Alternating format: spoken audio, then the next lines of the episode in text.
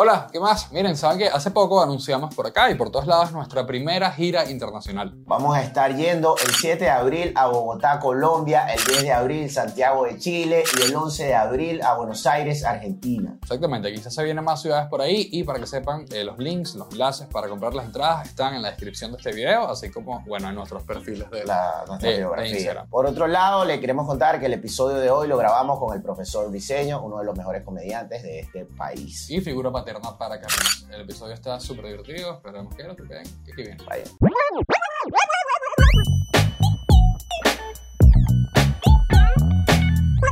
Vamos a darle 45 minutos porque Briseño se tiene que ir. No, vamos a darle 45 minutos porque yo llegué a las 11 y ustedes no estaban listos. Estoy de acuerdo. No hables huevonadas. sí, porque Briseño se tiene que ir. Es como que yo llegué, muchachos, no tengo tiempo para ustedes. Algo y su no te- algo- no, yo aparte. algo de que 11 no te a 12 acordaba. y media, Que- una ah, hora y media, que es en lo que se puede hablar para no- que luego el editor saque Le el mando la ubicación a Briseño temprano. me 100% dice, de acuerdo. Pero sí "Coño, lo había yo, no, notado. sab- yo no tenía algo hoy. No, pero tú sabes qué pasó, que me agarraste justo saliendo del yoga. Entonces saliendo del yoga yo estaba aquí que estoy bien, todo está chévere, ahorita voy a editar este video, ¿sabes? Me- me había Tengo una hora libre, dijiste. Tengo una hora para editar el video, me acaban de notificar el cambio de horario de salida de Bernarda, no hay problema, y de repente dije, esta es la localización, y yo... Pero yo sí me había levantado, como yo tengo algo hoy. Y revisé, pero revisé hasta las 10. Y lo tenía anotado a las 11. O sea que la alarmita había sonado media hora antes y yo iba a venir para acá más despeinado. Igual yo iba a llegar aquí a las 11 y había un poco de gente aquí pegando vainas ¿Estamos grabando ya? Estoy de acuerdo. Yo estoy, vamos, vamos a aplaudir Estamos para que en- se sincronice. Ah, ok. Voy. Miren, aquí estamos. No, arranque con todo esto antes, con la queja, con Briseño quejándose Sí. por impuntualidad. Pero mira, ¿Sabes qué? Briseño, no, Briseño quejándose, no, Briseño llamando la atención sobre su impuntualidad. Porque entonces la energía negativa es y que mira. No, no, no. Briseño tiene toda la razón y yo vengo aquí a, a ponerme de tu lado y culpar a Diego Anchetti y Carlos Medina. ¿A mí? ¿Por Porque, qué? porque yo estaba aquí antes de las Ay, 11. bueno, eh, bueno, este estudio queda en tu casa. Exacto. Yo Tú no tienes que moverte y agarrar una yo cola aquí para desde llegar. temprano. ¿Ah? Moverte y agarrar una cola. ¿Dónde estás viniendo tú? Yo vengo de la Florida. Eh, De la Florida para acá. Y este, este- bueno, ah, marico, se Mire, cayó una vaina en la Medina, para cualquier persona de mi edad, inclusive de 40 años, que usted hable de tráfico en Caracas es un insulto. Todo lo que aquí llamamos en este momento tráfico no es sino un domingo de diciembre del año 95, del año 2004. Primero, inclusive. yo no viví eso. Por eso, Esto es no lo que yo conozco como tráfico. Entonces No yo tengo que hablar de lo que yo Carlos, conozco. tú fuiste concebido en el tráfico. Sí, yo creo que a mí me... Por el Sí. San Bill, más o menos, por ahí Exacto. había una tranquita y ahí, ahí fue concebido. Miren, bienvenidos a otro episodio de, Le metieron la placenta en una bolsita de plátano. de Palos Pavos Podcast eh, con el señor Carlos Yelambi, como todas las semanas. Y bueno, nada, hoy un invitado súper especial de los mejores comediantes que tiene este país. Y profesores. Y profesores. Eso es verdad. Eh, ¿Tú te consideras de los mejores profesores? No, para nada. Para nada. Yo conozco, de hecho, a varias personas a las que o les di clase o trabajé con ellas que han sido... eh, ahorita acaban de salir los premios al profesor del Ajá. año de varios ah, municipios. es- ese- Y yo no ese- sabía que ese, pro- ese premio existía. Sí, lo entregan los municipios. eh, mejor eh, profesor de Baruta, el mejor profesor, y tiene que ver bueno, con evaluaciones, cartas de recomendación, etcétera. Y, y es gente, o sea, ser, ser un buen profesor con todo en contra en este momento, no solamente sueldo, sino los papás están en una de gradúame el chamo. O sea, no me, no me, este niño hace mucha tarea o ese niño está, es complicado. Y además, eh, lo que pasa es que él es sonoro.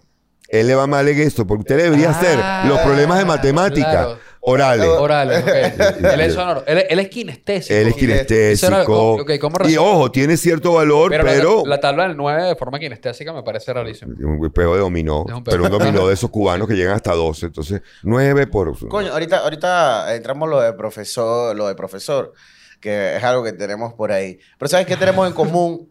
Los profesores, los mejores profesores de Baruta. Nosotros somos Ah, jóvenes es verdad. baruteños. Nosotros ganamos baruteños... Ejemplar, eh, joven. jo- jo- joven baruteño ejemplar, algo Es- así. Y ninguno de nosotros... Bueno, yo ahorita vivo en Es por número de followers, nada más. Nadie vio el contenido. Pero yo no entendía Nadie eso. vio el contenido, puro follower y views. En, en ese momento yo vivía en el municipio Sucre. Y yo en el, el Libertador. Carlos Y el- nadie les paró bola. Y Se además mudaron eso- a Baruta y se pusieron a Y valer. además de eso, trabajamos en Chacao. O sea, como que no había no nada, de nada en Baruta. No Viven nada en Baruta, tienen tantos followers, tantos views. Claro. Si les damos el premio, lo van a colocar ahí y la gente se va a enterar que existe el baruteño ejemplar. El baruteño ejemplar. locura. Y ahorita... Que además, ojo, Ahora, muy no es baruteño, no es baruteño influencer, no es baruteño popular, no es baruteño relevante, es baruteño ejemplar. Sin duda. O sea, ustedes están cargando ahorita con el peso de que, De que- según la alcaldía de de Baruta, Baruta, lo mejor de Baruta. no, hay que verlos a ustedes Estoy y seguir su égida, su ejemplo, Esto su es un mensaje camino. para Un verdadero todos- influencer. todos los niños de Baruta. Todos los niños de Baruta sean comediantes. Y vean este podcast porque así lo pide la alcaldía de Baruta. Exactamente. Un abrazo al señor Darwin. no, no, no. Darwin no. fue el que salió a aclarar que no era que estaban pintando la grama, sino que le estaban echando un nutriente que se pone verde, pero que no era que la estaban pintando. No, Ustedes no, no, no. no, ¿No saben de lo que estoy hablando? O sea, que- ¿en qué planeta viven ustedes que no vieron el video ¿Sabes de un tipo pasa? pintando ¿Sabes grama seca Que cuando- con un uniforme de alcaldía o de gobernación pintando la grama seca de verde? Entonces la gente salió a escandalizarse y dijo, bueno, nada, si quieren pintan la mancha de petróleo allá en el palito de azul y le ponen, le pintan una tortuga. Lo que pasa es que Y cuando- resulta que sale Darwin a aclarar, pero te lo dejo así. Darwin aclara. que- mire, primero que nada, eso es un nutriente que se le echa y sí, se pone verde inmediatamente, pero eso es un nutriente. Eso no es que están pintando la grama. Y número dos, esto no es la alcaldía, eso es de juntos. Y yo dije, bueno, entonces ¿para qué te enrollas? Deja que la gente El, el bicho justifica la vaina y Claro. después dice, no, pero ¿Qué nosotros no tenemos nada, nada Que- que, que- ver ahí. No, claro, es la mujer mostrándole que este eres tú entrando a este hotel, porque ese es tu carro y ese eres tú. Mira, ese yo, eso no es un hotel. Eso es un centro de convenciones donde había una reunión de la alcaldía. Y número dos, ese no soy yo. Que, que, bueno, pero entonces, ¿qué, coño- qué clase de defensa es esta? Bueno, Fíjate que cuando uno es un baruteño ejemplar, uno no tiene tiempo para esas cosas. Porque uno está dando el ejemplo. eso, eso, Entonces eso. yo no, yo no puedo ser una conocida. Barut. Ese, ese es el... Ese, Está muy bien, está sí. muy bien. Es Darwin, esa- Darwin aprueba, Esa es la respuesta para yo decir, no, no leo noticias, de verdad. Mucho de. Debería- No, pero no hay que leer leerla. Me llegó por Instagram, TikTok, una Cero cosa claro. así. Mira, este... Ah, estamos hablando de profesores. Ajá. Estamos hablando de profesores. Y ¿no? que ustedes son un ejemplo. Nosotros somos un ejemplo. Nos- lo- nosotros los dos estudiamos en la universidad donde dio clase Briseño y ninguno vimos clase contigo. ¿Hasta qué, hasta qué año diste clase? No, vale, yo, yo dejé de dar clases ya hace como ocho años o más. Ah, no, claro. mira. Eh, ocho, siete años. Lo que pasa No. es que yo di clase, yo fui profesor a tiempo completo y luego me quedé con unas horas nada más porque eh, había que comer. Y dar clases en una universidad es un lujo tan grande que literalmente yo pagaba para dar clases porque yo me quise quedar con mi seguro de vida de cuando era tiempo completo. Me dijeron, chévere, pero las horas que están dando no alcanzan para ese seguro. Entonces, al final del mes, yo no cobraba. Yo iba a recursos humanos y me decía, ¿cuánto debo de mi seguro? Y dando clase Y- Briseño pagando con clase de horas extra. ojo, había un profesor de Derecho que, que lo decía, él decía también, mira, yo hago esto porque lo disfruto. Eh, me han llamado de caja cuando se pagaba por cheques, lo llamaban de caja. Mire, tiene cuatro cheques aquí, ya, si, le- si, si lo deja más tiempo, se van a vencer. Y el tipo le mire, señorita, el tiempo de recorrido de la escuela de Derecho a caja a buscar ese cheque y volver al estacionamiento, es tiempo perdido. lo que yo cobro como abogado, una hora, o sea, ese tiempo que yo falte a mi oficina, estoy perdiendo plata. Entonces, es una cosa, hay gente que tiene un yate, hay tiene gente que juega golf, hay gente que da clase en una universidad. pues. Ok, ok, ok. Una pregunta. Tú, ok, tú comunicacionalmente te sigues vendiendo como profesor briseño. A ver, lo dejé porque alguien me dijo, y alguien que sabía de mercadeo, dice, ya tú no puedes echar para atrás eso. Ok. Y además que hay más gente que me conoce como profesor diseño por ser el profesor de las misas Claro, claro, claro. que por el La tiempo que universidad. en la universidad. Pero lo, Y lo- todavía hay gente que pregunta, ¿tú eres profesor de verdad? lo vas a tener para siempre. Bueno, eh, fíjate que yo he ido poniéndole de nombre a los especiales. Ok. Briseño lo cuenta todo. Si tú ves los créditos... Briseño dice- fin del mundo. Briseño, el fin del mundo, José Rafael Briseño. Cuando aparece el crédito, José Rafael Briseño. Eh, pero bueno, mis cuentas se llaman Profesor Briceno. Ok. Y ojo, como también de vez en cuando hago comentarios eh, serios, o sea, en su nivel de humor, pero sobre temas serios. Eh, entonces, digamos, es un, es un mote que, que me permite eso. Y además no dejo de hacerlo, porque además yo sigo dando cursos de vez en Porque cuando. tu personalidad siendo estándar te es regañando, es como tal cual. Dando clases. Eh, Es, es un poquito Eh, clases hay un poquitico sí. de... Claro, porque, Sí. a ver, En la Segunda Guerra Mundial. Claro, pero es que yo creo que, yo creo, o sea, había mucha gente que me escribe después de, por ejemplo, de ver Briseño lo cuenta todo. Busqué lo de Einstein y era verdad. Y yo, bueno, pero, que tú esperas que yo iba a mentir ¿Sabes lo que pasa? abiertamente. Que los comediantes, los comediantes mienten mucho en stand-up. O Claro, sea, pues tú no puedes mentir. beats. Decir, Einstein obligó a su mujer a firmar un papel que decía, si yo no te hablo, tú no me puedes hablar en este matrimonio. O sea, eso es un invento demasiado loco. Tú puedes inventar, a ver, el último. Ok. Hago un chiste sobre el clasismo, que por cierto en los comentarios no tengo ni los creyones de colores ni el tiempo para explicarlo. Eh, sale gente y, eh, a decir, pero yo conocí a tu mamá y no era así, pero obviamente esa mamá que yo retrato ahí es la suma de muchas mamás. Claro. ¿Me entiendes? O sea, yo solamente he dicho el nombre de mi mamá en otro chiste donde yo hablaba de la muerte de mi papá y Mercedes Pulido Briseño. Pero, pero, yo, pero la gente, ¿sabes? Que, pero esa no es tu mamá. Oye, esa es tu mamá la que hacía eso. Que, Verga, pero de verdad necesitas ayuda. Entonces, hay una diferencia entre ficción, la ficción que uno crea para generar una situación que tiene que ver con la suma de, por ejemplo, con las novias, uno hace suma de novias. Agarra una cosa aquí y tal. Con los amigos hace lo mismo. O sea, no es que quieres ese amigo tuyo que se limpia con Q-tips y luego se mete metras en la nariz. Que bueno, en realidad eran dos amigos, uno el de los Q-tips, uno le metes en la nariz, pero cuando lo suma hay un chiste, imbécil. O sea, ¿qué, qué quieres? Conocerlo, entrevistarlo. Es un documental esto. Yo La no sabía que yo estaba haciendo que, documental. ¿Cómo era la mamá del profesor Briseño? Sí, voy, voy a empezar a mentir en los chistes, pero con mentiras históricas. Me da risa el stand-up de... de- Mentiras históricas. El stand-up de ficción histórica me parece... un Y además te un arriesgas a que haya una persona que haya leído. Oye, pero- proba- pero- pero es un y se levante y diga, mira, hermanito. Pero ¿no? pueden ser mentiras muy leves. O sea, como que vas a hacer un chiste sobre Marcos Pérez Jiménez. Dices el 24 de enero de 1958 en vez del 23 de enero. Y la gente dice, La gente sabe que José Antonio Páez nació en Guiria, el estado Sucre. A mí me pasó eso en Tarima. ¿No te acuerdas cuando claro, a mí sí. me pasó en Tarima? Carlos Luis lanzó ficción histórica una vez. Yo dije, no, bueno, porque Bolívar, Perú, liberó Perú y vaina de tal. Y la chama, eso no es verdad. Y yo dije, bueno, pero yo, o sea, Carlos se subió después con una página de Wikipedia. y digo, porque bueno, al principio llegó San Martín, San, San Claro, Martín, pero- San Martín liberó y después llegó Bolívar, ya, que la famosa reunión Y de sin, los dos y que se sin Bolívar no hay libertad de Perú tampoco, vayan a creer. Exactamente. Entonces yo tenía ese conocimiento. Claro, pero el leve Perú del no da para diferenciarse de Chile y de Bolivia. Diga, no, todos somos Bolivia. Que- O todos nosotros Martín. Eh, Y yo le, y, y yo digo la vaina en tarima, y la chama, eso no es eso es mentira, y vaina, y yo qué coño, me quedé ahí, ¿será que estoy diciendo ignorancia? Después me bajo, investigo y si es cierto. Primero San Martín, después llegó Bolívar, que no sé si es lo, ah, hubo una reunión famosa a puerta cerrada de Bolívar y San Martín, en el que no se sabe qué coño hablaron, solo que San Martín después de ahí abandonó. Y salieron súper sudados. Y yo hacía un chiste con Dorian que, no, esos bichos se besaron divino ahí. Claro, salieron Hicieron el amor y lo, lo pero, pero convencieron. ahí, es donde, Sudadísimo. ahí es donde ser profesor es sabroso. La historia es más interesante Claro. que la ficción. Hay una, un baile en Lima donde está Bolívar y me puedo equivocar en cuál era el otro prócer, pero creo que era Rivas, eh, que era muy moreno. Había otro de sus generales que era muy moreno.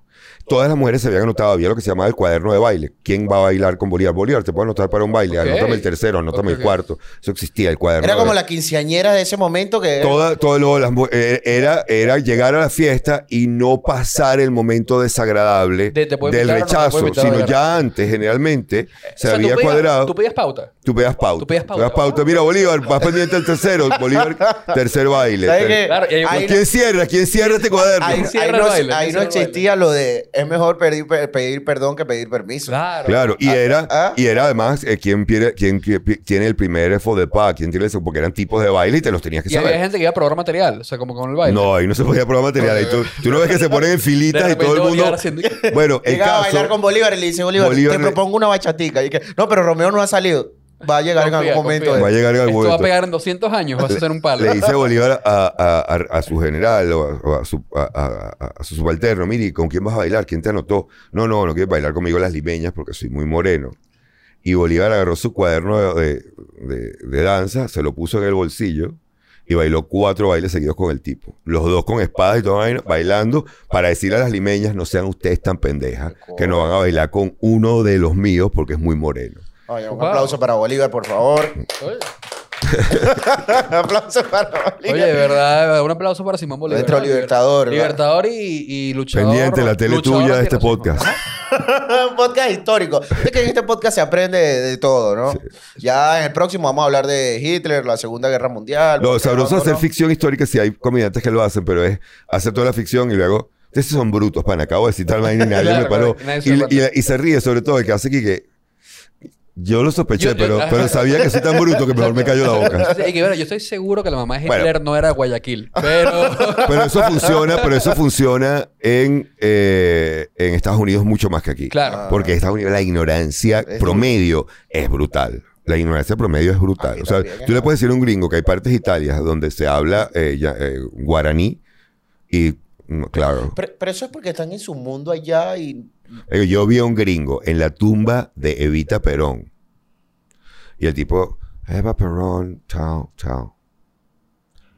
Oh, Evita, like the musical. el musical es sobre Eva Perón. O sea, él había visto todo el musical de Evita. Ajá. Evita. Vio a la tipa cantando No llores por mí. Argentina. ¿Ok? Sale el Che, o sea, el musical, Claro, claro. el musical no es que se inventó una medio ficción, el musical dice que es esta mujer. Ay. Y él no le había caído la locha que, ah, estoy, esta, ah, esta es la Evita de, Evita es la, es la misma de Evita. Lo chique, de la, de la tumba de Chávez. Claro, que- Ah, ah, Hugo. 98. me encanta como ya te salió el dedo. Chávez, dictadura, Maduro. eh, eso es. Ya ve, yo, ¿tienen Patreon? No, obviamente. Mira, No entonces que... Mira, Briseño, al- eh, uno de los temas centrales también que íbamos a, a hablar hoy es sobre el quedarse en Venezuela. Pero vamos a hablarlo ya o vamos a leer estas WhatsApp. Ah, ¿verdad, muchachos? o sea, que Hay que leer los generalmente, estados de generalmente WhatsApp. hoy, hoy nos dejamos llevar, pero generalmente arrancamos leyendo estados de WhatsApp. Leyendo que los estados de WhatsApp son de una micro red social en la cual cada quien vive. Es decir, hay un pocotón de gente. O sea, yo no los leo. No, no, nadie Pero- nunca los lee, ese es el punto. Y No, yo sí creo que hay gente, porque yo sí he visto gente decir, vi, vi en tu estado de WhatsApp tal cosa. Y yo, primera pregunta, en los estados, ah, ok, los estados de WhatsApp. Número dos, ¿tú ves los estados de WhatsApp? y sí, pero es, a ver, grupos familiares muy pequeños, gente con, con una burbuja hermética, donde están sus familiares Y el mecánico. y el mecánico, el Sí. carnicero. Ah, Bueno, llegaron las Aquí chuletas del tenemos un personaje recurrente que es un obrero. Exacto. Que es un obrero que eh, con mucho sentimiento. Carlos tiene su número. Yo creo que los estados de WhatsApp, eh, yo no sé si he dicho esto, es el clone friend de... El Clone Friends. El clone friends. El clone el, friends. el mejores amigos de, de Instagram para algunas personas. Yo no... Exacto, es el close friends. Puede serlo. Este, yo siento que es un lugar de mucha sabiduría. Entonces, Vendiendo 500 dólares. claro. eh, eh, y no tanta sabiduría. Johan Peñalosa haciéndole la promo al show de Mondongo. no, pero no, no tienes ninguno así que tú hayas visto que tú digas, oye, Yo voy a comenzar con uno. Este. ¿Sabías que esta es una de las secciones más pedidas por parte del público, el no? público venezolano. sin En duda. el, en el episodio anterior eh, hubo mucha gente y que los estados Sí, WhatsApp, exacto. WhatsApp, WhatsApp. Yo tengo uno acá, A ver. del herma- un hermano que dice, si yo te gusto y nos gustamos, vamos a meternos a vivir de una vez. Eso de salir para conocernos ya es de pelados. Después ¿Qué escribe. opinas de eso? ¿Qué opinas eso? Saliendo al Ah, payaso y soltando Sí, la sí. risa. ¿Esto sigue? Sí, saliendo al payaso y soltando la Oh, wow. risa. Sí, también era abriendo las aulas y soltando el perico. Pero, eh, a ver, yo, yo sí creo fervientemente que después de cierto momento de la vida, eso de saliendo, eh, las mujeres tienen todo el derecho de decir, ay no. O sea, si con tres o cuatro datos que ya no conocen, porque además generalmente la mujer le va a decir eso a alguien con quien ya tiene un recorrido de amistad o de trabajo. Es decir, ya tú tienes que haber hecho algo con unos cálculos mentales, papá. Claro. Para que estemos ahora aquí, que vamos a conocernos, pero ya, como, bueno, ya lo que nos queda es darnos las latas. No, pero si no tienes el recorrido de, de amistad, y bueno, a mí me gusta salir. No sé si es por la edad todavía. Claro. Yo tengo novia ahorita, pero cuando. Pero no, después, después de una cantidad de experiencias, ya hay una cantidad de checkmarks que uno apenas ve a la persona, hace que... Pero- pero entonces- que a ti te tomarían ahorita como cinco citas. pero el tú de dentro de 20 años va a ver a una persona, hola, ¿qué tal? Mucho gusto. Y ya en su cabeza, todo lo que hubieran sido cinco citas ya lo tienes clarito. Claro, pero, pero- ojo, la mujer tiene 20 más que tú. entonces hay que mudarse que, o sea, te empatas con alguien y te tienes que mudar a los dos meses después de los 30. Yo creo que sí. Wow. Y yo, yo sí creo... Fuertes declaraciones. ¿Por qué no? Después de los Sí. 30, claro. ¿Sí? Ah, o sea, pero que vas a lesbianas lo planificar. hacen a los 20. no, estoy de acuerdo, estoy de acuerdo, estoy de acuerdo. Las lesbianas. Después de Claro, pero por No eso- andan Dos esperando horas. 30. Pero porque las 20 ya votaron, porque las votaron de su casa, es otro peo. Pero o sea, la, la- la- la- la discriminación Es real, es te es real. lleva a. No, y además, la persona, la persona de una minoría discriminada tiene que moverse más rápido y madura más rápido. No. Madura mucho más rápido. ¿Me explico? Y tampoco tiene un mercado más amplio. Es verdad. O sea, te mudas porque dice que con cuántas otras voy a salir que estén a mi edad, salidas del closet, abiertas, que no estén confundidas, porque esto es un drama que me, me dicen panas lesbianas que es de lo más rudo. Que tienes que salir con una persona que todavía no está clara, que puede que esté experimentando y tú que, que, yo, estoy echándole pichón aquí para asumir mi género, mi identidad de género, perdón, y tú, te- tú estás en una de, no sé, que, eh, da- prueba- dame otro queso ca- carnicero, Quique. otro cuchillito con queso, Mm, no La- sé. ¿Cuál era el anterior, Santa Bárbara? Y este, totona, chica, pero qué fastidio.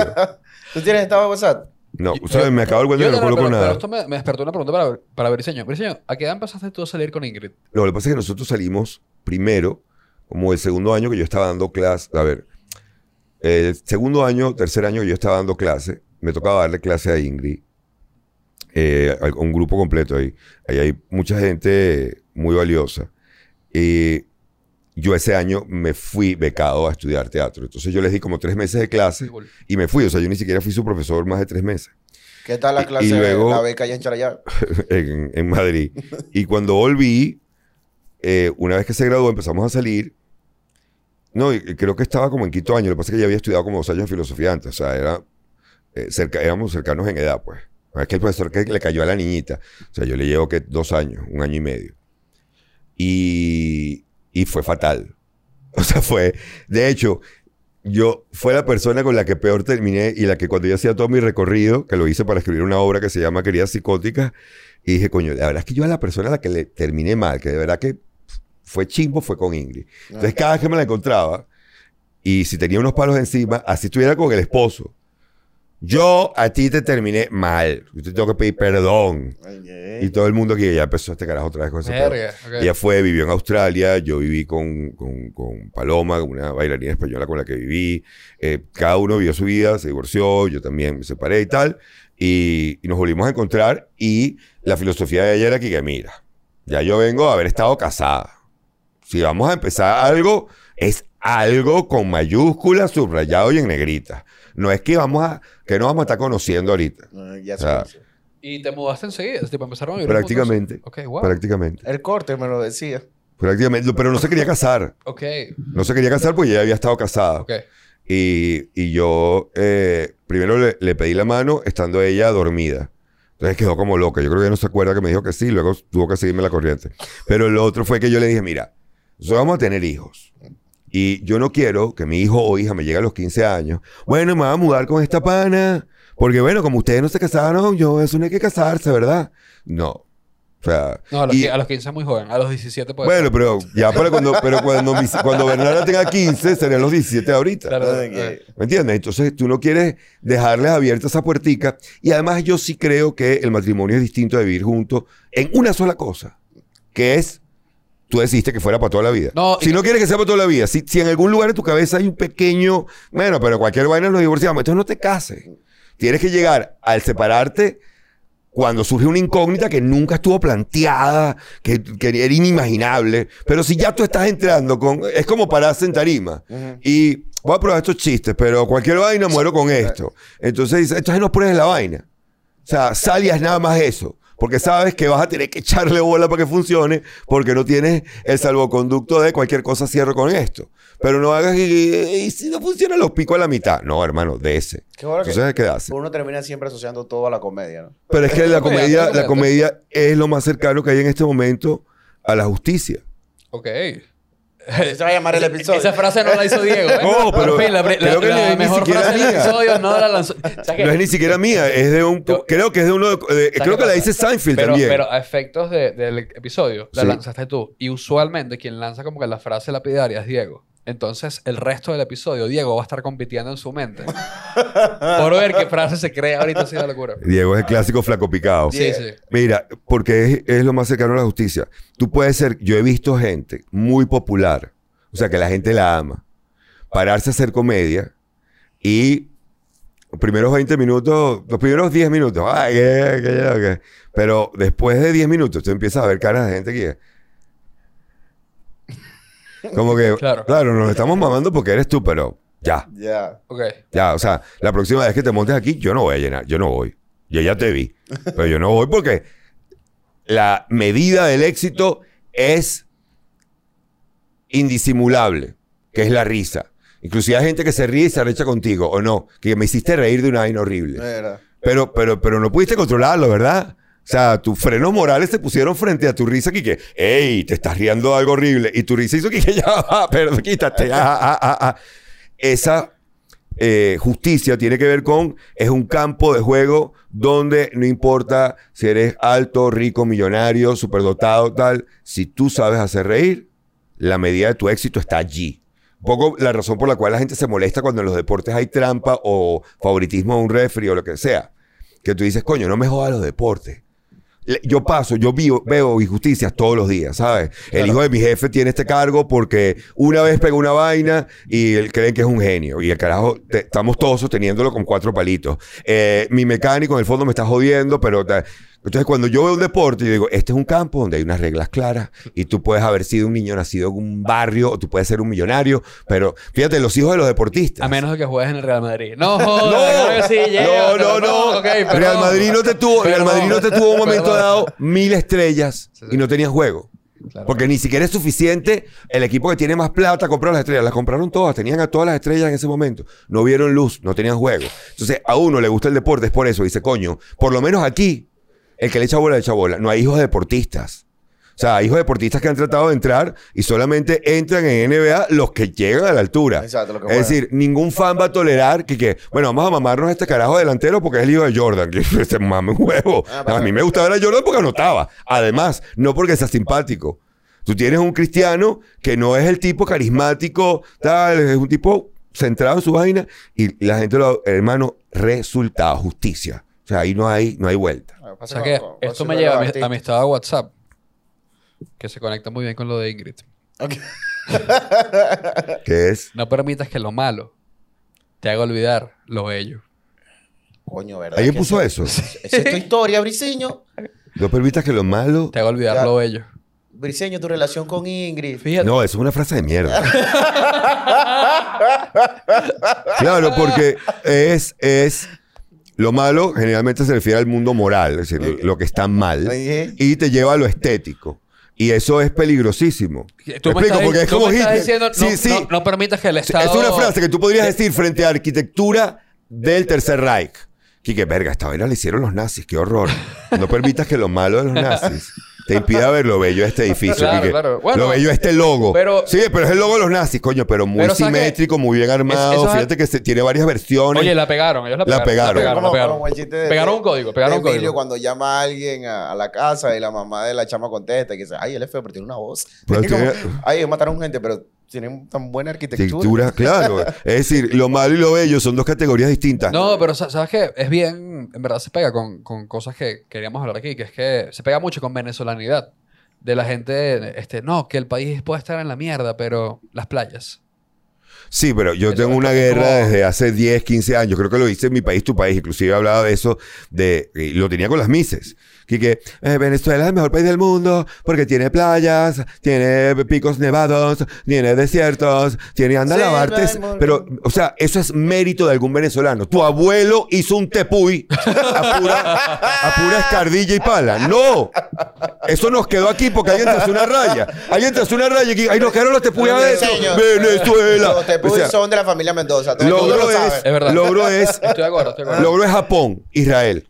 Una vaina de este tamaño. Diga Japón, papá. Japón es una vaina que cada seis meses viene un terremoto y mueve todo. Y los japoneses, los japoneses, no el clima, no el monte Fuji, los japoneses, pa, pa, pa, pa, pa, trabajando. Tuviste el avión que tuvo un accidente y como todo el mundo, a diferencia de que el resto del mundo, siguió las instrucciones de deje su bolso, deje su vaina, camine, láncese.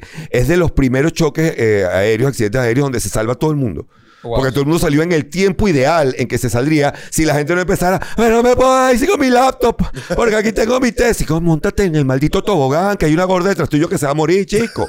Entonces, eh, el mérito tiene que ser el país. O sea, a mí me da mucho más orgullo la gente que montó eh, el hotel este donde estaba la, la abadía en. Yaracuy. el puente sobre el lago. El puente sobre el lago de Maracaibo, Claro, claro, claro. que sí. El puente sobre el lago de Maracaibo me inspira muchísimo más que un tepuy que quedó allí. O, en todo caso, felicita a mm, Opinión Impopular a Carlos Andrés Pérez, que fue uno de los que dijo, toda esta vaina son parques nacionales. Y cuando Carlos Andrés Pérez lo hizo, la mayoría de los países no tenían ni la mitad de los parques nacionales que Carlos Andrés Pérez montó. Dijo, esta zona es protegida, esta zona es protegida, esta zona es protegida, esta zona es protegida. Entonces, el mérito está en que somos un país que le tocó algo y lo valoró, lo cuidó.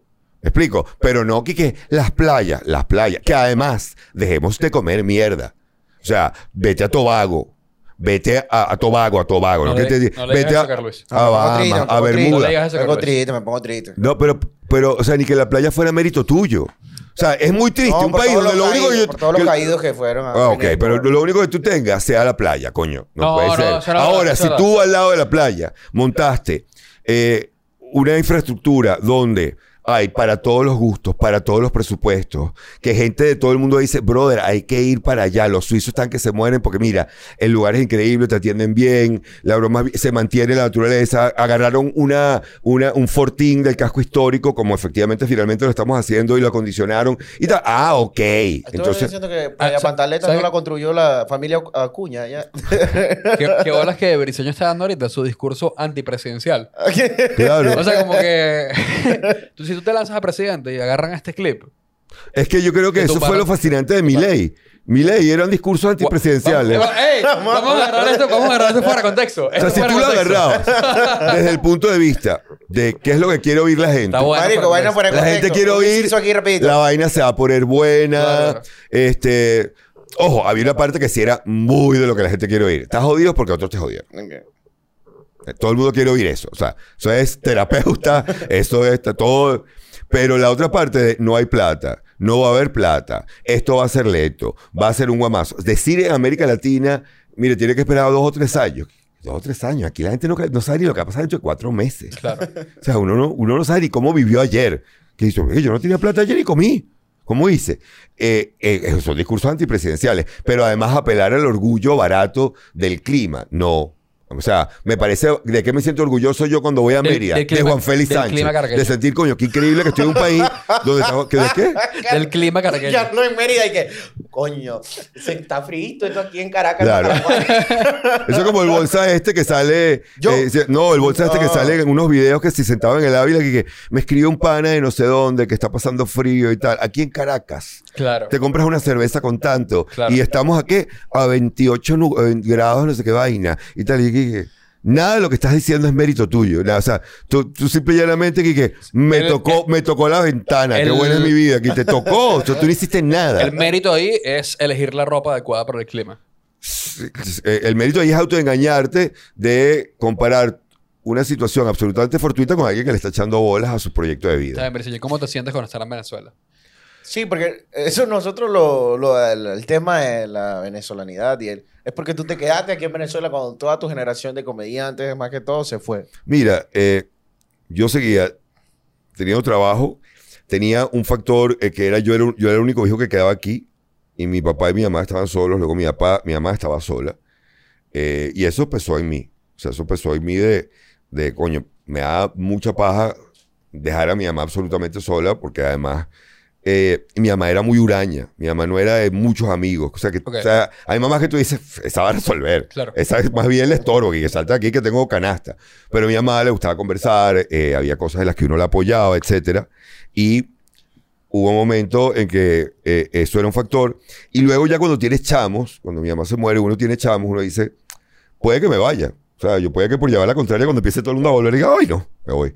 Este, porque además va a llegar ese poco de gente que cuando yo viví en Chicago, que, que no, no tengo tiempo para eso.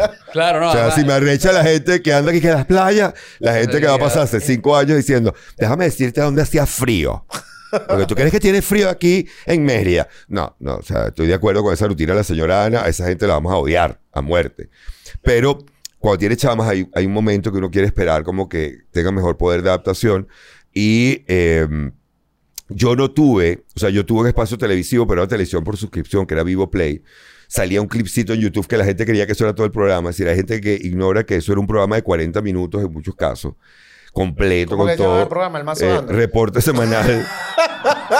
o sea, era un programa donde escribían y dirigían Chucho, Nanutria, eh, Daniel Enrique, Estefanía, eh, Andrina Borges, eh, Sebastián Gutiérrez, Gabo, que, Gabo no estaba en el staff, pero Gabo como no estaba en el staff se sentía libre de entrar y pichar ideas y no pasaba nada porque él no cobraba por ahí, pero bueno, pues, después voy y escribo los tweets del Chihuire, chico. Eh, el programa, pero no lo vio no lo vio prácticamente nadie. Entonces, yo tampoco tuve esa difusión que dio la televisión en un momento dado a otros compañeros. Claro. Y, y también, bueno, mientras estás montando una familia, le bajas la marcha a ciertas cosas, le subes a otras, eh, estás muy preocupado por resolver. Y yo durante muchos años fui un profesor. hombre que resuelve, muchachos. No, no, eh, sí es. Aquí está, un hombre Sí que es. resuelve. Claro, y, y durante muchos años fui profesor universitario, entonces yo no creé capital. O sea, yo llego al momento que me caso con 38 años y mi capital era bastante, en realidad, por un profesor universitario que yo había logrado comprar un apartamento. eh, eh, en un momento pues, pequeño en San Antonio, pero había logrado eso, ¿me entiendes? Y una Van Volkswagen. Pero digamos, eh, a los 38 años, mucha de la gente que uno conoce de medios ya ha logrado cierto capital que si decides irte, sabes, vendes esto, vendes lo otro y, y, y tienes con qué. Y no, tampoco había generado el capital de público. O sea, eh, yo tenía 38 y estos chavos tenían 20 y pico. Yo tenía 41, 42. yo- y de vaina llegaban a 30. Entonces, había una diferencia allí generacional que hace que yo no, yo tenga, yo no soy de la generación de Laureano y Emilio, quizás a nivel etario me acerco a ellos, pero no soy de la generación del humor de ellos. Eh, salí con la generación de Led, de José, pero no tengo su edad. Entonces estoy en un limbo ahí muy particular que también a la hora de irme era que, ¿qué coño? Yo no sé qué, tanto. Y la verdad es que aquí seguían saliendo oportunidades. Y ahorita, ¿cómo te sientas acá? Mira, bueno, yo, no, yo siento que no solamente aquí, yo, yo hago un podcast que se O sea, llama estás Aburrido, pero, yo eh, siento que... Ve- que- Venezuela se arregló y hay no, que... no, yo creo que venezolano se la está arreglando. Pero Claro, venezolano se arregló. Sí. Eh, y venezolanos se la- O sea, nunca se han parecido tanto los venezolanos afuera como los de aquí. Ok. Porque todos están viviendo en un lugar que no se parece al país en el que ellos creían que iban a vivir. ¿Ok? Y todos han tenido que ver qué carajo hacen para arreglárselas. Entonces, yo creo que lo que realmente define al venezolano, o sea, si tú te quieres sentir orgulloso, bueno, siéntete orgulloso de la cantidad de venezolanos que llegaron a Madrid y triunfaron en el área gastronómica. En Valencia, uno de los años de la mejor paella valenciana, que es como decir la mejor carne en vara de Araure, se la ganó una venezolana. ¿Tú imaginas el peo que la mejor carne en vara de Araure se la gane un, un serbio que tiene tres años viviendo en Araure? O sea, ese, eh, que, y la cantidad de venezolanos echándole bola en distintos lugares. Ese es el orgullo, no un tepuy, chico. Por favor. El capítulo se va a llamar ¿Cómo odiar los tepuis? ¿Cómo No, no, te- fascinante los tepuy y todo, pero. Que no, no. los tepuis, yo los respeto. O sea, ellos, yo los respeto, que ellos sigan No. siendo. Mira, pero ¿y, y estás en paz con estar aquí? Sí, O sea, ¿cómo- sí, cómo- sí, cómo porque eh, yo creo que después de, después de un proceso en el cual me alejé Mediante el cual. de la, mediante el cual, eh, Tú no, el acabando de corregir a un profesor. el proceso en el cual, proceso en el cual, porque fue en el Ajá. proceso, tuve que revalorar toda la apuesta que había hecho a nivel político. O sea, la apuesta que uno hacía por asesorar, ayudar, apoyar en redes, en personas, lo que fuera, a las distintas facciones. Y decir, ¿sabes qué? Esto, esto, esto me ha robado una parte importante. O sea, le di una parte de mi vida, pero ya no se la quiero dar. No voy a decir me ha robado, me la di el rol de víctima. Pero, digamos, le di una parte que ya yo no. Ya yo no, yo tengo que aprender a no hacer esto. Esto, esto no, esto no es mío. Esto era más mi mamá, esto era más, pero esto no es mío. Y a decir verdad también, los resultados son agotadores. ¿Eso quiere decir que me pasé por el otro lado? no, por favor. Pero eh, esa es la paz que tengo. La paz es que estando aquí o estando afuera, ya esto no es, ya yo no siento, es que si no haces algo es culpa tuya. No, no me vendas esa de que es culpa mía. Yo he pagado con, con, con bastante eh, el precio de apoyar una facción. que Obviamente otros han pagado mucho más. Y para mí es ya entender que uno vino a este mundo, sobre todo cuando tienes chamos, vas a tener esta reflexión, que es, mi responsabilidad son estos chamos. Aquí, Argentina, Madrid, donde caiga, mi responsabilidad son estas chamas. Mi esposa y yo tenemos la responsabilidad de esta chama. El país y la broma, eh, claro que sí, uno le echa bola y sigue apoyando muchas cosas y tal, pero eh, aquí hubo, u- u- u- aquí hay un gran ratón. Y lo divertido es, hay un artículo en Caracas Chronicles que les recomiendo, que eh, una de las formas que la gente se está desquitando del hecho de no lo logramos es despreciar a las figuras públicas que en un momento dado eran tripas y eran unos héroes porque estaban con esta gente. Claro, bueno, es y que, ahora no. es que de hecho la mayoría del humor ahorita político en, en Venezuela es anti-oposición. Sí, Sí. sí, lo que Ah, funciona ahorita es tirarle a A Guaidó y el ¿no? pádel. Sí. Bueno, Eh, eh, en Leopoldo y la picó. El miércoles pasado fueron unos militares a vernos en el show. Eh, estaban ahí los Un militares. saludo a la Fuerza Armada Nacional No, Bolivariana. no, marico, yo me lancé esa. No me lancé esa. Me estaba haciendo chistes yo y que, ah, bueno. Y ustedes no están, no estaban trabajando ahorita, pues, no están dándole, bye. Pero Y un- están muy un- uniformados. No, no, eran, tenían corte de militar, eran Carlos básicamente. Ahorita. Porque reclutas. No, estaban así y no, somos tenientes y vaina. Y yo, uno de los chistes que más funcionó fue que, bueno, tranquilo, disculpa. Yo estaba como con miedo, la vaina ahí. Y lo que dije fue que, marisco, Guaidó. Y la gente, como, como que mamá huevo, Guaidó, lo que di, la gente la perdió. Sí. Y ahí eso muestra lo que, anti-oposición, Claro. que la gente está ¿Cuánto, cuánto, totalmente. cuánto, cuánto me duró y me ha durado eh, eh, el chiste cara de Guaidó cuando hablaba de mi hija en el interrogatorio? Ah, Y era solamente ese Kiki. Y la gente, hasta el, hasta ¿Cuál el es tu mejor latillo. cara de Guaidó? Exacto. no, está de Prosperi. Este, tienes, que, tienes que inclinar un pelito. Eh, eh, ese yo recibiendo un golpe de, una silla. Porque me dolió. Pero... O, o el- el- el- el- la posición porque es una forma también de la gente saldar el hecho de reírse de sí mismo. De, verga, yo le aposté porque nosotros vimos las marchas en la calle. No me vengan con cuentos ahora que nos estamos riendo los que no fuimos. Está riendo todo el mundo porque es la forma de reírnos de verga. Nosotros tenemos bola. Brice, una pregunta. Tú fuiste, uh, por haberte quedado, eh, uno, un padrino de la nueva generación de comediantes, o sea, nosotros. ¿Cómo tú te sientes como- con nosotros? Esa pregunta. Carlos, Carlos es que, ¿sabes que mi papá está lejos? Mi papá está en Wiria. Entonces te estoy ti como una figura paterna y quiero que me digas si estás orgulloso. No, no, ok, ok, esto pa- parece estúpida la pregunta.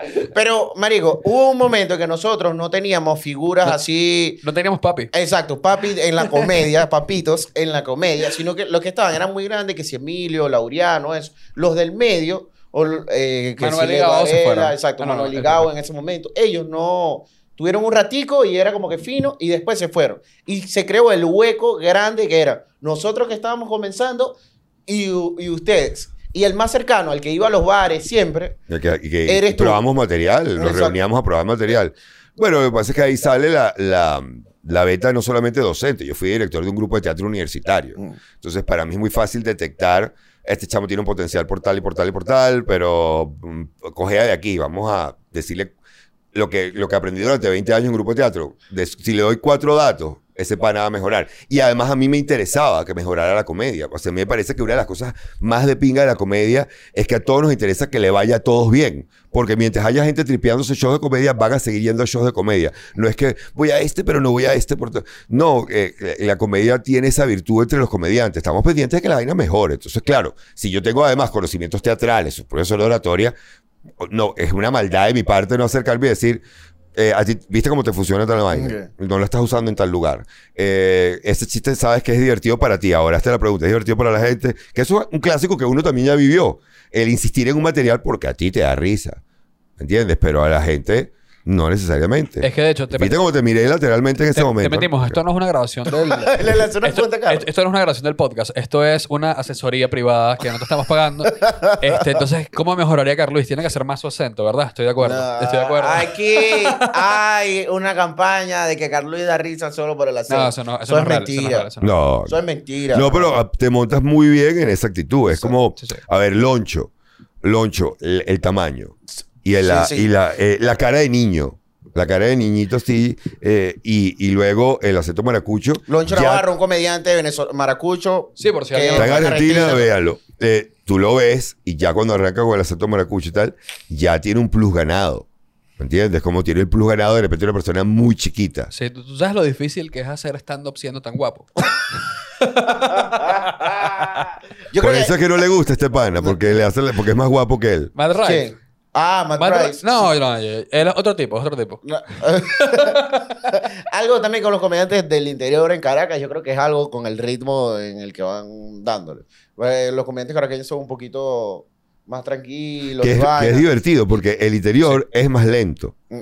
Pero el comediante del interior llega a Caracas Está- y cree que está tiene súper que, acelerado. Está súper tiene que hacerlo sí. todo volando porque cree que lo van a deportar en cualquier momento Porque, otra vez a porque Maracay. allá lo que nos dicen es, en Caracas hay que estar rápido. En Caracas es como usando vainas que usan Otra los malandros. velocidad, Otra, otra velocidad, velocidad. y vainas. Sí, Sí, pero- ¿Viste, viste? Calle. Calle. Calle. Entonces uno llega aquí y empieza Street. a darle ta, ta, Sí, la ta. avenida Eugenio Mendoza, pero calle. Street. Así, esto es calle, esta es mi calle. Bueno, no, Carlos dijo que él es calle, pero ciega. Uno, ¿Ah? de- uno de los chistes. Pero eso, pues yo creo que, que es por eso. Pero bueno, gracias. Y sí es como esa figura. Él fue el único que se acercaba a, lo- a, lo- a los bares y a estar. ¿Qué bolas que te está pidiendo la bendición? Sí, no, claro, pero yo no- no sé si lo tengo que llevar esta noche a, a- a su primera. Pero sí, mejor, pero no, no, pero en verdad, en verdad, en verdad sí, sí es real. O sea, sí es real. Es como... Bueno, pero digamos, era, era natural porque además eh, cuando yo, cuando viene la cancelación y, y Sampi me dice, bueno, vente los jueves para Pispa, claro, él ve la oportunidad también, como lo vieron unas empresas que, bueno, ahora sí me vas a dar los cursos, ¿no? Porque no tienes que ir a la radio. Briseño en Cuba y que, bueno, ¿qué pasó? Vamos, que vengo Y curso la- de oratoria para ustedes. Y, la, y la, la- lo natural era, es que para, para mí es inevitable. O sea, pasé demasiado tiempo eh, viendo gente y que, me- que esperaba que después de que terminaran de actuar yo les diera dos claves para que eso mejorara. También en comunicación oral había gente que redactaba sus propios guiones y decía, profesor, mañana cuando haga la práctica, no solamente fíjese en la parte técnica, sino, oye, dígame algo de contenido, porque yo estoy escribiendo. Entonces, ya para mí es un reflejo que te bajas de la tarima y yo tengo dos cosas en la cabeza que hasta no las puedo evitar. Que, que, brother, pruebas esto porque tú veas qué va a pasar. Vamos a probar. Y cuando lo probaba y funcionaba, empezó a generarse esa prueba de material. Y, la, y eso no lo deja uno nunca. No lo deja, con, mi- con quien me cuesta es con mis hijas. Es decir, a, a veces frenarme y decir, ya, tú no eres su profesor, tú eres su papá. Déjala en paz. Que me cuesta, la negra cara me tiene que hacer que, que, quieto, vale, no des, cl- no des clase. Tu- Claro, y que papá te voy a hacer un desayuno y te hace unos huevos y tú, mm, 17. No, pero peor. Papá, ¿cómo se me ve esta falda? 15. O sea, no, no, hay que dejarlo, hay que dejarlo de lado. Hay que dejarlo de lado. Dando clases te pasaban cosas así raras con, los- con los alumnos, Sí, así muy- que... no, con, la- con los alumnos pasaban cosas muy, muy insólitas. ¿Sabes qué me costaba? En, exámenes orales, aguantarme la risa. O sea, yo cuando No, veo... qué maldito. No, pero... Pero eh, qué maldito. o sea, te voy a explicar el momento. Uno, me da demasiada risa todavía hasta, el- hasta, hasta el último día de clase, me da demasiada risa la gente que quiere hacer un examen oral por descarte. O sea, yo daba arte. Y una de las eh, No era examen- matemática, los exámenes no, orales de matemática. eh, eh, de arte, arte tú le ponías una lámina y decías, a ver. Ah. No, no es que tenías que pegar el autor, pero tú que, mira, eso puede ser expresionismo por la pincelada, por tal, eso podría llevarnos a eh, tal autor, pues si es el expresionismo francés es tal, si es el alemán tal. Pero esto que decía aquí que, bueno, no es cubismo, profesor, Ah, ok, claro. claro. y no es futurismo. Y yo siempre los tenía aquí que vimos 38 movimientos artísticos. Tú vas a descartar 38 movimientos artísticos. Hay una cola de 75 personas allá atrás. ¿Qué es esto? Ya va, ya va, ya va, ya va. Ya. No es impresionismo tampoco. O sea, eso Cuando le da- queda el último te dicen, es impresionismo. No, Te y la hacen otra, pregunta. y es esta, no, no es futurismo. ¿Verdad? Y luego, Claro. y luego ¿Verdad? son los que te respondían tres preguntas fuera de perol y yo mantenía mi cara de póker cero, cero, pero no le decía nada, no le decía nada, sino que los miraba. Y de repente, cuarta pregunta, tal. Ay, esa sí no me la sé. Cuando me decían, esa sí no me la sé, y me pasó varias veces, Tú- tú me costaba. marico, no que- ninguna. Claro. bueno, qué vaina, ¿no? Ok, bueno, puede salir. Y decía, no mandes todavía a la otra persona, por favor. Cuando cerrara la puerta, y era, "Ah". Porque las ganas, las ganas de decirle, esa es la que tú crees que no te sabe. Esa. Porque las otras las pegaste. Pero esa cara, a uno como estudiante, cuando uno está haciendo el, el ridículo así, ahí... No, con el yo ponía mi profesor, cara de uno, serio. uno sale y que... Yo lo vi serio. O sea, yo Sí. creo que... La- yo creo que como un 11. Qué bola el carómetro del profesor que, creo que, yo leí la cara y hubo un momento que hizo que son 14. Tú quieres creer con tu alma y le pones el valor que te dé la gana. ¿Tú raspabas a la mayoría? No, para nada. Para nada. La gente cuando raspaba conmigo, primero yo no raspaba a nadie. Yo siempre he dicho, el profesor. solos. Eso es muy... Eso es muy... Pero es que es verdad, el profesor, mira, el profesor, No, no, ellos no estudiaron, ellos no se prepararon. profesor, ¿por qué me raspó? Y yo les decía, mira, este examen es un choque. Yo soy el fiscal. Yo llegué a este examen después que ya tú habías chocado. Yo lo que hago es levantar el choque, ¿me Claro. entiendes? Aquí, aquí, esto fue culpa tuya. ¿verdad? Te venías por el lado equivocado. ¿verdad? Venías manejando sin luces. Este, 08. ¿Me explico? Pero, pero yo no fue aquí que vamos a raspar. Ah. Dígame lo que me dice, profesor, usted me odia. Yo, brother, yo no me sé tu nombre. ¿Cómo te puedo odiar? Pero es nunca- decir, yo no, yo no es que yo no estoy buscando los exámenes, buscando el nombre. Aquí está. Nunca, el que yo odio. nunca odiaste a ningún estudiante. No, ¿En serio? Para nada. Odiar, a ver. Nunca te cayó mal uno. No, caerte mal te caen, te pueden caer mal, sobre todo por el tiempo que te hacen perder. El y que quiere Rodrigo lucirse, Lazarte no ¿qué fue... tal? yo por qué le hace ese Eh, nombre. Eh, el que quiere lucirse, eh, el, el que cree que te va a caer una labia, eh, el que decidió que él la tiene agarrada conmigo o él tiene tal obsesión conmigo que, que- brother, de verdad, yo me acuerdo de Iván Mata. ¿Entiendes? Mata pero porque trabajé, pero, eh, era el locutor, pero porque trabajé inclusive después con él. Pero yo recuerdo a Iván Mata llegar, claro, Iván Mata era un tipo difícil de, tipo con una bandana y unos lentes oscuros todo el día. Y que te llegue el primer día y te diga, profesor, ¿hay algún problema si yo leo en clase? Y yo, para nada. Ay, sí, disculpa. Para nada, hermano. O sea, lea todo lo... Lo que me da risa es que yo le había hecho esa misma pregunta a mi profesora de literatura.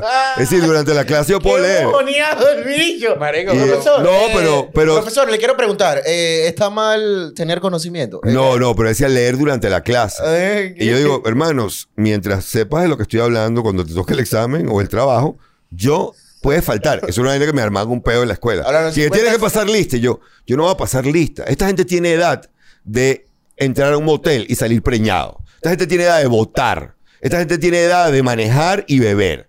Entonces, esta gente tiene edad para decidir. Yo no voy a entrar a esta clase porque yo puedo resolver esto. Yo resolví varias materias mías que entré a la primera clase y dije, esto está eh, derecho comunicacional. Tú te pones a ver, ah, me van a hablar de las leyes. Bueno, me estudio el código. Entonces yo no, yo no voy a perder, yo vengo primera clase, primer examen, segundo examen, y si quedo- me quedo para el final, voy para el final. Entonces, eso lo recuerdas, recuerdas una persona así, recuerdo una alumna que me hizo ocho folios, y el último fue una cita en inglés completa, Wow. y le puse 19. Y ella, ¿cómo va a poner 19? Y digo, es verdad, este examen está perfecto. Perfecto. Pero, la no capacidad de sinopsis. No. pero la capacidad de sinopsis es una virtud en el comunicador social. Si hay una compañera tuya que tiene 18 con un folio y tú tienes cuatro folios, eso quiere decir que aquí hay un exceso.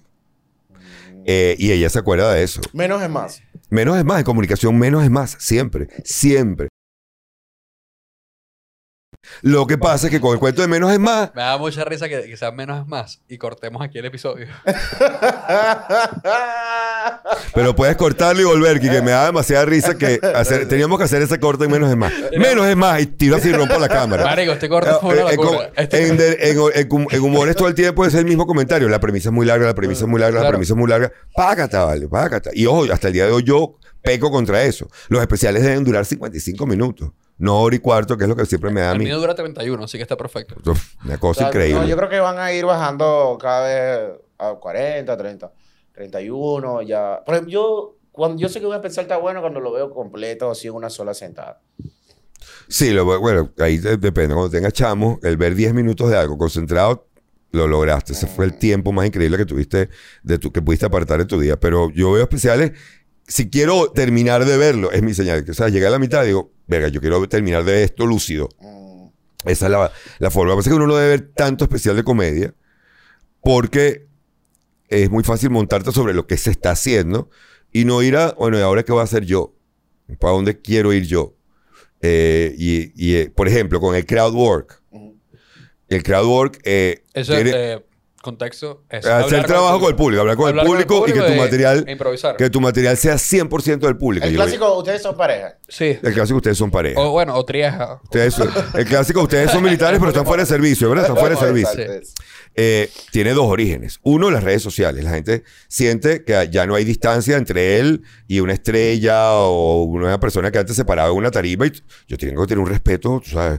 Si, no, bueno, que no- si me habla, yo le hablo, pero ahorita es ya, ¿y cuando hablo yo? Y que ya va, papá. De hecho, eso, eso es un comentario después de varios shows, que hay gente que es como que, ay, pero me hubiese gustado que hablaran conmigo. Y es como, pero yo no quería hablar contigo. Claro, este, pero no sientes que es un deber, Sí, sí. que es un deber del comediante darme un espacio en su vida o responder mi comentario. Sí, sí. ¿Me explico? Y viene también de otro lugar que es, coño, como nosotros tenemos que publicar en redes para mantener la cosa caliente, tú no puedes estar publicando en redes el material que estás Eso desarrollando. dominicano, para mantener la pan para prendida. La pámpara prendida, hermano. Entonces uno dice, bueno, déjame meter en la conversación que tuve con el cacho, con los dos que estaban montando cacho. Vamos a ir, vamos a ir cerrando, Briseño. Este, para ir cerrando, eh, ¿te piensas ir? Mira, no, no, no lo sé, pero no. Cada vez es más frecuente en mí no verme terminando mi vida aquí. Cada vez más frecuente en mí, eh, y yo creo que In- Ingrid me lo está pidiendo también, de, a ver, va a llegar un momento que se puede volver una rutina, se puede volver- y, y yo- hay que tenerle miedo a la comodidad, hay que tenerle miedo al confort. Entonces, simple y llanamente por inventarse otra, se, se- se puede, se puede ir uno.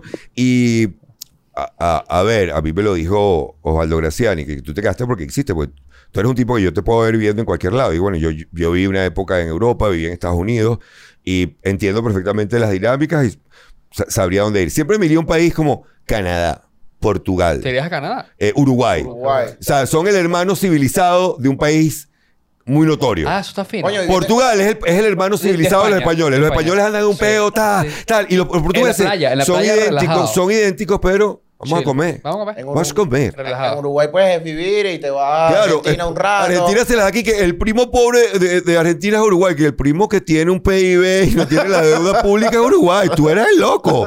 Periquero jugando polo y fútbol. Cálmate un poquitico. Voy a Uruguay y tú dices que ah, esto es como Argentina, pero más calmado. Igual es Canadá. Tú vas a Canadá y dices, esto es Estados Unidos, pero con gente educada. Con gente que dice, hello, thank you, good morning, good afternoon. Bueno, muchachos, ya saben, aprovechen a Briseño que se les va. Yo por eso me voy para Nicaragua. Es a Nicaragua. me voy a Nicaragua de irme a... Paraguay, Carlos, Paraguay. Me O sea, fui. tú vas a saber que esto está grave cuando haya el grupo de Facebook de venezolanos en Surinam, que tú dices, coño, esto se puso rudo, hermano. Coño, así están las visas ahorita. Surinam. Las visas de que no, Barbados. Barbados. Surinam. No diga este, Barbados, se está puteando. Se está puteando, es Se verdad. está puteando Barbados. No vayan a Barbados, no están dando las visas. Sí. Miren, Ningún venezolano ha recibido visa en Barbados. Ninguno. Ya Sí. se acabó el episodio, señor Este- Carlos. Hay anuncios. Eh, ¿Hay anuncios? Claro que sí, claro que sí. Hay en verdad sí, anuncios. en verdad sí. Este, Bueno, gira, cuando quieran ver un podcast de verdad, está que se vayan todos, que va para el 1508 episodios. Eh, Exacto. Aburrido, el- que el- es mi podcast el serio. anuncio- el anuncio Estoy en es- Twitch, profesor Briceno. El del anuncio es Ok. la publicidad de Briseño. Y eh, De estamos los jueves de pista. Vamos a promocionar solo a Briseño, exacto. Shows todos los jueves. Y por ahí Eh, viene, por ahí viene un día en Foodcar. Ok. Ok, Exactamente. Por ahí. Este, ahora ya vamos a hacer publicidad. Europa. Europa, marzo. Coño, tu madre, Briseño, venimos ahorita. Ok, abril, abril, abril. Argentina, Chile, Colombia, Colombia. quizás Uruguay. Depende de ustedes. Y bueno, España pendiente por ahí. España, final de abril, principio de mayo, de- todavía no está confirmado, pero ya confirmado Argentina, Chile. Y que vamos Colombia. para allá. Bueno, todos los miércoles en Pispa. Suscríbanse, comenten, denle like. Háganle, háganle preguntas al profesor Briseño sobre su movimiento artístico favorito y. y recomiéndenle países para irse a vivir. Creo que eso está bueno. Recomendarle a unos países irse a vivir. Sí, sí. A mí, ¿no te, no te pasa que la gente te, te pregunta cómo está Venezuela? Porque estoy empezando a volver. Sí. Ya yo, tengo una respuesta estándar que es, ¿qué preguntas te hiciste cuando te fuiste a Madrid? Bueno, esas mismas preguntas te las tienes que hacer viniendo para acá. O sea, las mismas. O sea, ¿cuánto está el alquiler? ¿Tengo trabajo? ¿Cómo- Porque tú no puedes venir para acá pensando que no, ya está, ya está, ya Yo, está. yo tengo varios panas, tengo un par de panas en Alemania que están y que, y que se puede invertir ahorita ya en Venezuela. Pero si, Y- si estoy- raíces vendiéndose mucho aquí de gente que está yo, afuera. yo digo, ¿vienes raíces? O yo, yo en verdad para joder, dije, marico, negocios hamburguesas, faltan burdas. Marico. Marico, ¿sabes que un bodegón? Nadie lo ha puesto. Eh, bro. Nadie, Si algo, nadie. si algo falta aquí, es, es Son. Burgers. Es Burgers. Coco, coco, cocada, cocada, que ya murió completamente. Cocada y chicha. Alguien Muerto el mercado. Hay- Hay que, está esperando que lo Hay reviva. que reinventar la cocada. No, a todos esos amigos dile, sabes que patrocinio de podcast, buena inversión. Us. Tú montas una venta de chicha y le pones su cuya en podcast, pero pon en podcast nada más. O en radio, en onda, por ejemplo, con la Celis y Briseño. Pero bueno, muchachos, gracias. Nos vemos. nos vemos. Y ahora el episodio de Briseño pidiendo plata.